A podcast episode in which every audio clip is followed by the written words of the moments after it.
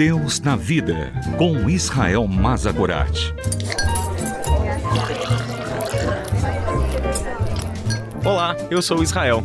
Sente-se, pegue o seu café e vamos conversar sobre Deus e sobre a vida, sobre a fé e sobre as nossas dúvidas.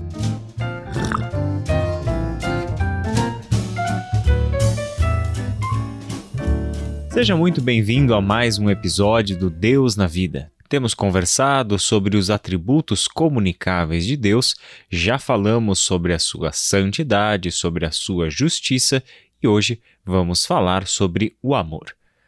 Deus é amor. Essa definição de Deus esclarece que o amor não é um sentimento que Deus possui, mas sim algo que pertence à sua essência. O amor, portanto, define o ser de Deus. Assim como Deus é amor, nós então precisamos amar uns aos outros. Este é o fundamento de um atributo comunicável. É algo que faz parte do ser de Deus e que ele deseja que nós, seus filhos, o desenvolvamos como um dos nossos atributos também. É o que lemos na primeira carta de João, capítulo 4, versículo 8, que diz que quem não ama não conhece a Deus, porque Deus é amor. Algo muito semelhante nós lemos na carta de Paulo aos Gálatas, no capítulo 5, versículo 14. Toda a lei se resume num só mandamento: ame o seu próximo como a si mesmo. Pois bem, todos nós já sabemos que precisamos amar uns aos outros porque Deus é amor e espera que esse seu atributo esteja presente em nossas vidas e relacionamentos. A pergunta que nos resta é a seguinte: o que é esse amor de Deus? A importância dessa pergunta é o que nos permite diferenciar os sentimentos humanos do atributo de Deus. Facilmente nós usamos a linguagem do amor para se referir ao nosso time de futebol, a uma roupa que usamos, um carro, um país ou uma cidade para a qual fomos viajar. Isso expressa o nosso sentimento de prazer, de alegria ou de satisfação em relação a algo quando dizemos que amamos alguém ou alguma coisa, dizemos que aquilo nos completa, aquilo gera em nós um prazer, uma satisfação. Mas o amor de Deus é infinitamente mais profundo do que isso. Na realidade, é incomparável. Jesus estabeleceu o padrão do amor que devemos ter de uns pelos outros.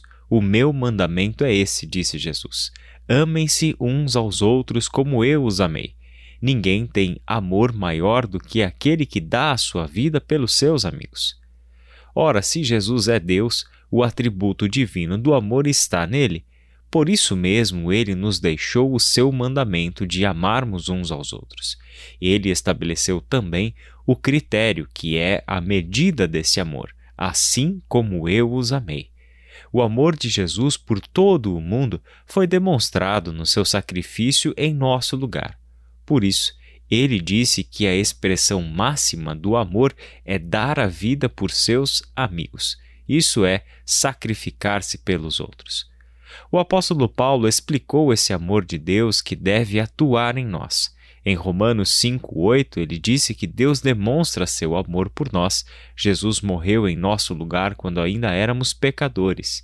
Em Filipenses 2:5, ele transfere esse amor como um mandamento para nós, discípulos de Cristo, semelhante ao que Jesus fez aos seus discípulos. O apóstolo Paulo escreveu para os Filipenses assim: Seja a atitude de vocês a mesma de Cristo Jesus. Ou seja, assim como Cristo Jesus considerou os outros superiores a si mesmo, considerem os outros superiores a vocês mesmos. Em outras palavras, o amor de Deus em nós nos leva a considerar as necessidades dos outros antes das nossas. Nos faz preocupados com a vida do próximo antes de estarmos preocupados com a nossa própria vida. Esse amor de Deus, que é sacrificial e doador, está atuando na sua vida? Você tem demonstrado esse amor pelo seu semelhante? Este é sempre um ponto de reflexão para os discípulos de Jesus Cristo. Deus é amor e provou o seu amor entregando o seu Filho à morte em nosso lugar. Desta maneira, ele pretende converter os nossos desejos e corações até que apenas o seu amor seja o norte referencial para todas as nossas relações e para as nossas ações. O amor de Deus em Cristo, que agora torna-se amor em nós, deve ser para os discípulos de Jesus o seu maior referencial ético. Que Deus abençoe a sua reflexão e até a nossa próxima conversa. Deus na Vida, com Israel Mazakorat. Para ouvir novamente, acesse transmundial.org.br.